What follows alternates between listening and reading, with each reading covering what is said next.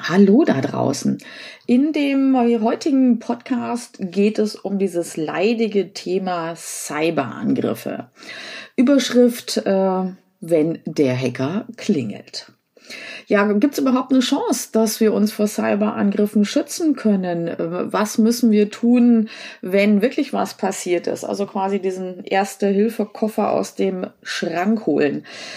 Ja, es ist ein leidiges Thema, weil wir hoffen ja alle, dass es uns nicht betrifft, sondern quasi immer nur die anderen. Ich will mal so sagen, das kann klappen, ähm, aber die Chance, dass wir äh, ungeschoren davonkommen, ist, glaube ich, äh, sehr gering. Es gibt auch einen schönen Spruch auf der Szene, die da sagen, es ist nicht eine Frage, ob man gehackt wird, sondern nur eine Frage, wann. Also es ist ein ernstes und wichtiges Thema, was wir so äh, nicht ganz aus dem Blick ver, äh, verbannen sollten. So, zuerst mal zum Thema Prävention. Kann ich überhaupt was tun? Ähm, die gute Nachricht, ja, es gibt was zu tun. Man kann also Schutzmaßnahmen, also einen Schutzwall hochziehen. Es garantiert natürlich nicht, äh, dass nichts passiert. Also 100 Prozent Schutz, äh, den gibt es sowieso nicht im Leben. Aber hier gibt es natürlich ein paar Dinge, die man tun kann. Das erste ist ähm, Sensibilisierung. Äh, da geht es um Schulung ähm, ihrer Mitarbeiter. Wo kann sich der Angreifer überhaupt ins Unternehmen reinschleichen?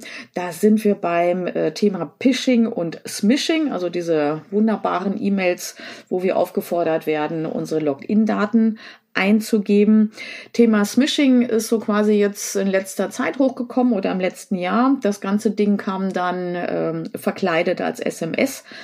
Äh, daher, das war jetzt im Frühjahr 2021, das war ein Banking-Trojaner auch hier natürlich äh, spannend. Ähm, man hat natürlich diese Bankgeschäfte, die wir immer mehr über Apps auf dem Handy machen, im Blick. Also hier kann man es nicht oft genug erwähnen. Thema Smishing und Phishing, das sind große Einfallstore. Dann kann man natürlich auch ähm, mal die IT einladen, mal einfach mal eine Analyse durchzuführen und zu gucken, wie sieht's denn aus mit meiner Infrastruktur? Habe ich eventuell ein paar Löcher, die ich noch nicht auf dem Schirm hatte? Man kann natürlich auch einen externen Pentest anfordern, wo wirklich jemand von außen mal schaut, wo gibt's überhaupt die Löcher?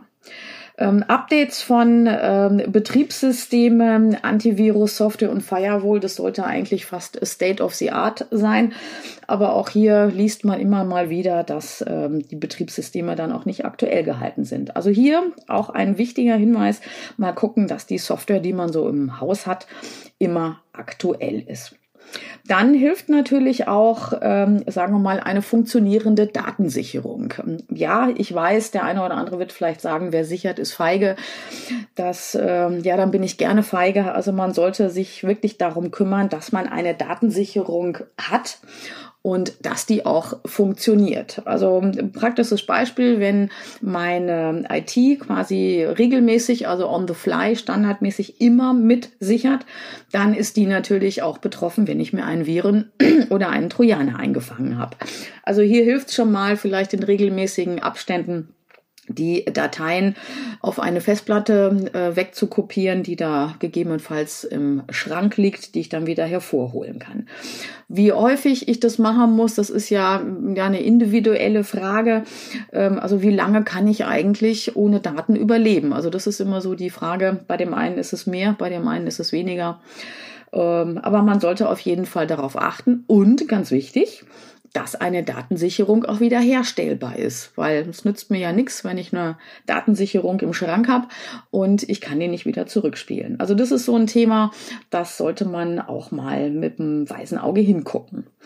Ja, ein Risk Assessment hilft auch schon mal, dass man äh, quasi mal im Unternehmen äh, die Mitarbeiter und Mitarbeiterinnen zusammenholt und mal fragt, hey, was ist denn aus eurer Sicht überhaupt ein Risiko, dass bei uns was äh, passieren kann? Also Risk Assessment hilft auf jeden Fall schon mal. Ja, jetzt kann man mal gucken, ja, wer ist denn das überhaupt? Wer sind denn eigentlich so die Hacker? Ja, da gibt's quasi so zwei große Unterschiede. Das sind einmal Hackergruppen, die auch ganz dediziert ähm, Angriffe auf Unternehmen fahren, die versuchen durch Social Engineering, also durch Ausspähen an Informationen zu kommen, um da ganz gezielt anzugreifen. Der eine oder andere erinnert sich vielleicht noch an den ähm, Hackerangriff ähm, im Deutschen Bundestag aus dem Jahr 2019, da, äh, 2015. Da war natürlich die Ursache wirklich eine Phishing-E-Mail. Und dann gibt's natürlich eine Gruppe, die einfach mal gucken, ja, mal schauen, wo wir überall reinkommen und ein bisschen Stress machen können. Das ist natürlich so das aktuelle Thema Datenverschlüsselung und Lösegeldforderungen. Also das ist so das äh, Geschäftsmodell. Ja, wenn ich ab und zu mal dieses Thema anspreche, ja, wie sieht's denn aus bei euch mit Angriffen, dann ähm, kommt schon mal die Antwort, bei uns ist ja nichts zu holen oder was sollen denn die bei mir machen? Ähm, ja, das sind so Aussagen, da tue ich mich immer so ein bisschen schwer weil ich glaube, es ist nur eine Frage der Zeit, bis man irgendwie dann einen Angriff abwehren muss oder vielleicht einen Hacker im Haus hat und dann die Lösegeldforderung ähm, ins Haus flattert. Ja, was sind denn die möglichsten Einfallstore? ja, auf jeden Fall ist äh, an erster Stelle auch zu nennen, das sind die öffentlichen WLAN-Netze.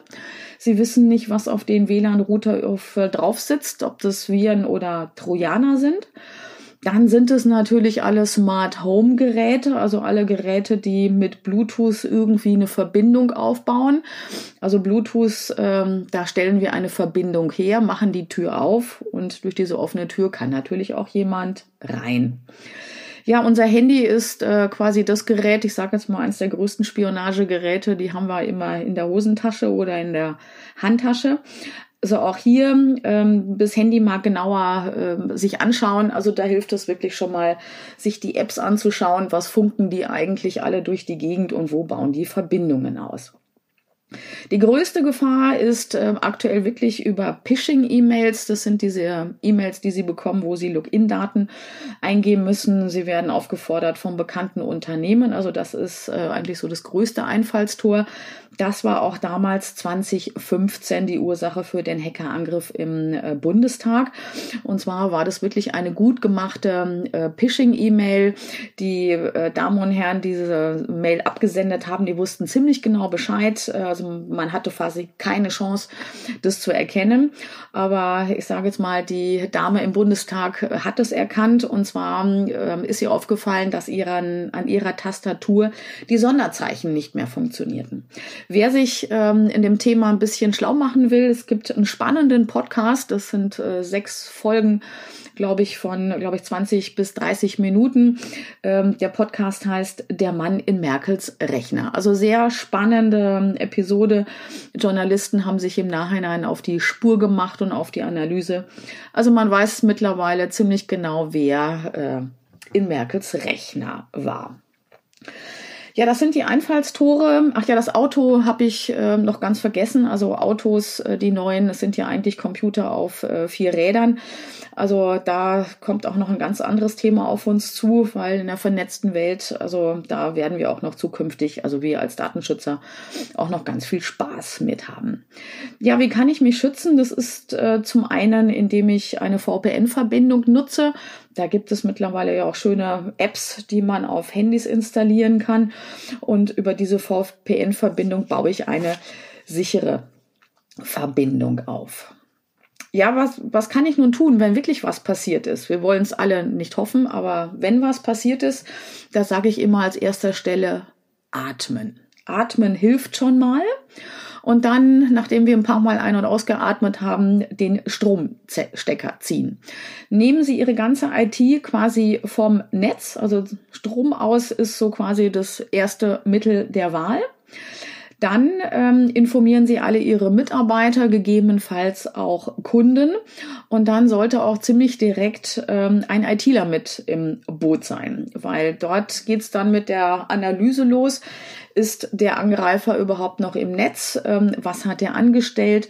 Welche Daten sind auf die Reise gegangen? Wie ist er reingekommen? Und da brauchen Sie jemanden, einen ITler, der sich in dem Thema auskennt. Vergessen Sie nicht den Datenschutzbeauftragten, denn wenn personenbezogene Daten auf die Reise gegangen sind, dann müssen wir gegebenenfalls auch bei den Behörden melden, also den Datenschutzbeauftragten im Prinzip nicht äh, vergessen. Ja, das äh, Tricky an diesen Trojanern ist auch, dass äh, die sich gegebenenfalls auch auf irgendwelchen Festplatten einnisten können und äh, dass die erst nach einer gewissen Zeit anspringen. Aber da sind die ITler, sind die Fachexperten, die müssen da wirklich mal genau hingucken oder die gucken auch genau hin, ähm, was passiert ist, weil das ist auch dann die Analyse, weil das hilft ihnen dann natürlich auch, um Schutzmaßnahmen zu ergreifen. Ähm, letzter Tipp von meiner Seite, dokumentieren Sie alle Schritte. Alles das, was gemacht worden ist, weil das hilft in der Nachschau, in der Analyse, wo man natürlich sich dann ähm, sinnvollerweise zusammensetzt und sagt, wie können wir ein solches Szenario in der Zukunft äh, vermeiden. Dann gibt's natürlich noch äh, so etwas wie Cyberversicherungen. Das hilft ne, mit Sicherheit dann auch schon mal bei der finanziellen Unterstützung, weil so ein Angriff, wenn Sie Ihre ganze IT neu aufbauen müssen, äh, da sind wir dann gleich äh, mal beim Thema Geldbeutel. Also man kann sich auch wirklich überlegen, eine Cyberversicherung abzuschließen. Ja, nun hoffen wir alle, dass wir doch ungeschoren davor kommen, davon kommen, aber nichtsdestotrotz sollten wir den Blick äh, auf das Thema werfen und das quasi nicht von uns schieben, frei nach dem Motto, ja, bei uns passiert schon nichts. Also dann viel Spaß bei der Schutzmauer, bei den Schutzwellen einrichten und dann bis demnächst.